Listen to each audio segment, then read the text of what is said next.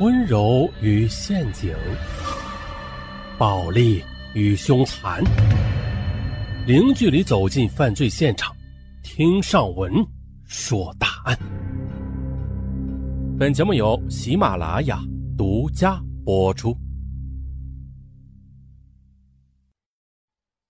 本期的案之假离婚引发的碎尸案。那真正爱一个人都有哪些表现呢？有的人会选择陪伴，有的人会选择等待，有的人会选择阳春白雪，有的人会选择高山流水。反正吧，真正的爱很奇怪，你在意一切，又原谅一切。然而呢，无论是哪一种爱，都不会像下边这个案子里的徐学一样，因为呢。所有爱的形式共有的是关心、责任心、尊重和了解。太过扭曲的爱已经脱离了爱的范畴了。苟灵琴她失踪了，座机没人接，手机关机，传呼又不回，家里也没人。他的姐姐立刻的向广元市刑警大队报了案，要求公安机关赶紧查一下。在报案时。姐姐向警方透露了一个重要的细节，说在二零一一年三月二十三日晚上八点左右，一个自称是苟灵琴好友的神秘女人打来电话，说妹妹已经坐火车到了成都，准备乘飞机到深圳去打工，走的匆忙呢，也没有时间说，叫她帮忙转告。这就让姐姐感到蹊跷了。首先呢，如果妹妹要走的话，那首先肯定是要打电话通知姐妹们呀，更何况以姐姐对他的了解吧，他绝对不会出去打工的。就这么一个好端端的人，突然呢就消失了，是外出啊，还是被绑架呀，还是已经被害了呀？姐姐活要见人，死要见尸。警方也意识到事情的严重性了，干警们就立刻的展开了调查。苟灵琴，女。三十九岁，是广元市的一名下岗工人。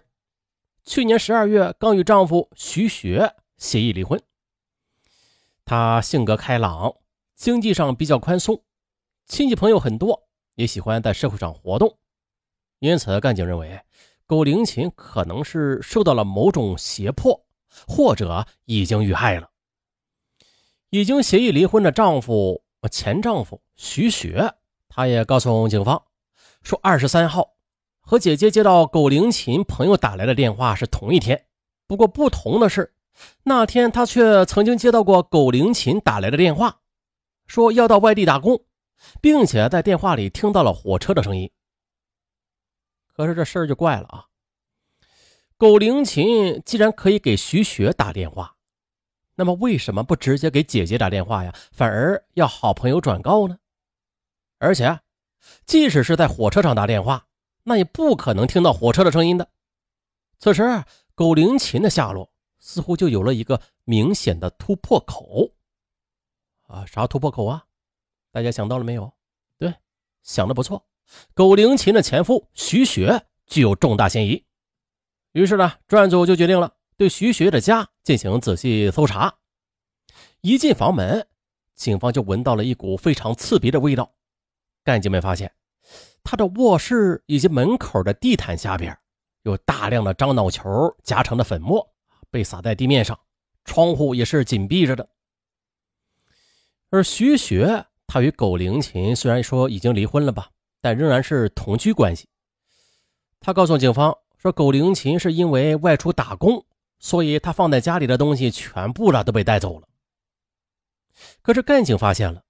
徐雪放在厨房里的刀非常锋利，这磨刀石上居然还在滴着水，这就说明啊，最近他用过这块磨刀石。而且呢，室内地面上除了樟脑球之外的非常干净。随后，干警们又在卫生间门口发现了一处柱状的血迹，这洗手池的底部也发现了有点状的血迹。但是如果按照平常的动作习惯吧，这血迹是不会溅到洗手台下边的。又经过血液化验证实了，这里的血迹血型既不是徐雪本人的，也不是徐学儿子的。此时的所有的罪证都一齐的指向了徐学，于是干警们便立刻来对徐学进行了审讯。咱们节奏快一点。经过一番斗智斗勇的审讯，徐学终于是说出了自己杀害苟灵琴的犯罪事实。徐学，四十四岁，是广元市的一名电站职工。他的同事都觉得徐学在工作上认真踏实，待人随和，纷纷觉得以他平时的为人吧，不可能做出这样令人发指的事儿的。经过了解的，一九八四年，徐学经人介绍。与在青川县工作的苟灵琴结了婚，两人异地恋六年，直到一九九零年，徐学将苟灵琴调到了广元市的粮店工作。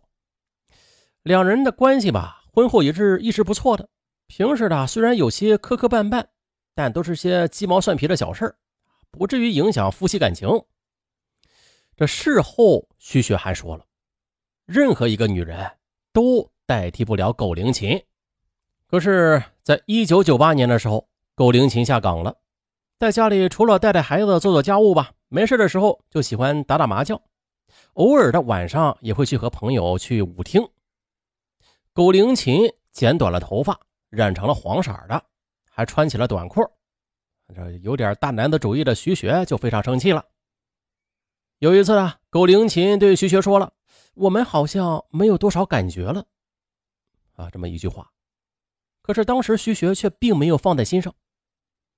一九九零年的秋天，苟灵琴在舞厅里认识了小她七八岁的男人于某。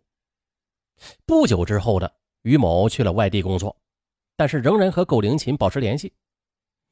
这两人吧，经常打很长时间的电话。被徐学发现之后的，愤怒的他就打了苟灵琴两耳光。从此，这夫妻间的关系就开始破裂。也为后来的争吵、离婚埋下了导火线。再后来的，苟灵琴就跟徐学说，离婚之后可以促使他调动工作，不如两个人先假装离婚，过完春节之后就复婚。哎，徐学就答应了。于是，在去年的十二月，苟灵琴和徐学就协议离婚了。那由于两个人不是真正意义上的离婚，所以还是同居在一起的，没有分家。徐学呢，也是每个月按时的交给苟灵琴一千多元的生活费用，一切都和平常一样。然而呢，过完年之后的苟灵琴，他依旧没有提关于复婚的事而徐学单位里的同事是这样说的：徐学他内心非常不愿意离婚，有时候说着说着还会掉下眼泪。他特别怀念以前和苟灵琴在一起的日子。这离婚协议上所有主要财产都是判给了苟灵琴，也包括徐学在沙溪坝的一幢六十多平米的住宿楼。二零零一年三月十八日的，徐学便给苟灵琴打电话，说二十二日休息，希望两个人可以静下心来谈一谈。在二零零一年三月二十二日早上七点四十左右的，徐学下班回家，儿子已经上学去了。这苟灵琴还躺在床上睡觉呢，看到徐学回来，他起床就走。于是徐学便将苟灵琴拉住，并且跪在他面前劝他复婚。苟灵琴拒绝了，他对徐学是这样说的：“我从来的都没有复婚的想法，你就死了这条心吧。”徐学就问他还有没有缓和的余地了。苟灵琴斩钉截铁的回答：“不可能。”而且自己在外边已经有男朋友了，徐雪心如死灰。但是，因为已经离婚了，他就想着苟灵琴给他写个欠条，把之前用的属于徐雪的财产还给他。初步算下来大概是七万多元。可是苟灵琴却说了：“我跟你夫妻十几年了，孩子给你养这么大了，用你几万块钱又算什么呀？”于是两人就开始争吵起来。渐渐的吵着吵着，就变成了抓扯。在抓扯之中的苟灵琴捏住了徐学的下身，并且用头顶在徐学的胸口。哎，你给我松手！徐学吃疼，便啊用手抓住他的头发，朝后退，一直退到了衣柜边。可是苟灵琴就是不松手。这衣柜里边恰好的放有电工锤，徐学顺手就拿起来了，朝着苟灵琴就连砸了好几下，直到苟灵琴的鼻子和嘴里都出血了，徐雪这才停了下来。他把苟灵琴抱起来，发现他的眼睛也闭上了。此时呢，徐雪的心里他不害怕，除了恨还是恨。因为家住七楼嘛，这尸体不好处理，徐雪就直接的把苟灵琴的尸体给肢解了，放在了衣柜里。下午儿子上学之后，丧心病狂的徐雪便开始实施他毁尸灭迹的计划。徐雪他知道，生肉丢在水里边会浮起来，可是煮烂的熟肉却会沉底儿，害怕尸体因为露出水面而被发现。于是，他就把尸体放进了锅里边去蒸煮。晚上十点，他拿上了第一袋装有煮熟尸体的编织袋，打了一辆出租车，到了嘉陵江大桥，将尸体抛入江中。三月二十三日凌晨五点，徐雪又骑着自行车，将另外两个编织袋的尸体也带到了嘉陵江大桥上抛下。早上八点，徐雪将尸体的内脏。又扔到院外的垃圾桶内，并且将苟灵琴随身的首饰也是扔在了公厕里边。最后呢，他又将肢解尸体的菜刀、电工锤和煮尸体的高压锅都装入袋中，扔到了市区内的河中。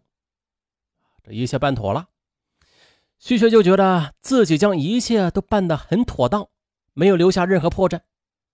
傍晚时分，他又来到一家按摩店，找了一个技师给他按摩。按摩途中，他又让技师给苟灵琴的姐姐打去了电话。啊，这就是开头姐姐向警方提到的那个神秘女子的电话。啊，按照徐学交代的事实，干警们在嘉陵江里是找到了装有苟灵琴尸体的三个编织袋，经过勘查，一共是三十六块尸块。随后的法医在殡仪馆把尸体从头颅、上肢、躯干、胸腹部到下肢一块块的拼接起来。通过解剖发现了，这尸体的脑损伤比较轻，并且不是立即就致死的。苟灵琴是在外界的暴力打击之下，在昏迷时被碎尸的。大家能想到吧？也就是说啊，徐雪在分尸过程中，苟灵琴她并没有死，而肢解时的大出血才是她真正的死因。她临死时有多么恐怖吧？说白了，她是看着丈夫一刀一刀的把自己四肢剁下来之后，失血而死的。啊，一个原本幸福的家庭就这样毁灭了。徐学的电工锤呢？他不仅是锤向了狗灵琴，也锤向了自己原本光明的未来。而在这场家庭悲剧中，伤害最深的。还是两个人那无辜的孩子，因为徐学的儿子在给爸爸的信里是这样写的：“当我看到您的信，我心如刀绞。要知道，我实在不相信这件事是您干的。您平时是那么的温顺，可以说是温顺的就像只绵羊啊。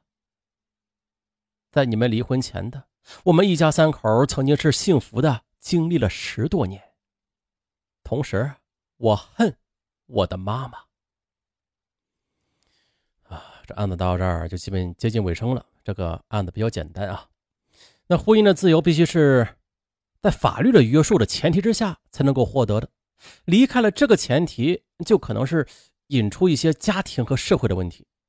再就是善良的人，他容易被欺负，不是因为他们懦弱，只是因为他们的性格很随和。但是呢，一旦触动了他们的底线，他们如果反抗起来的话，任谁也挡不住的。不过话说回来，就像是本案中的徐学，尽管这位徐学他有很充分的、足够生气的理由，啊，这爱人呢背叛、欺骗他、假离婚，结果真离婚了，是吧？爱人的背叛、财产的损失、心理的压力，但是，啊，还得强调，任何理由。都不能作为杀人的借口。当你举起屠刀的那一刻的，你不妨静下心来好好想一想，你的未来，你的孩子，你家的老人该怎么办？好，本案就到这儿，咱们下期再见。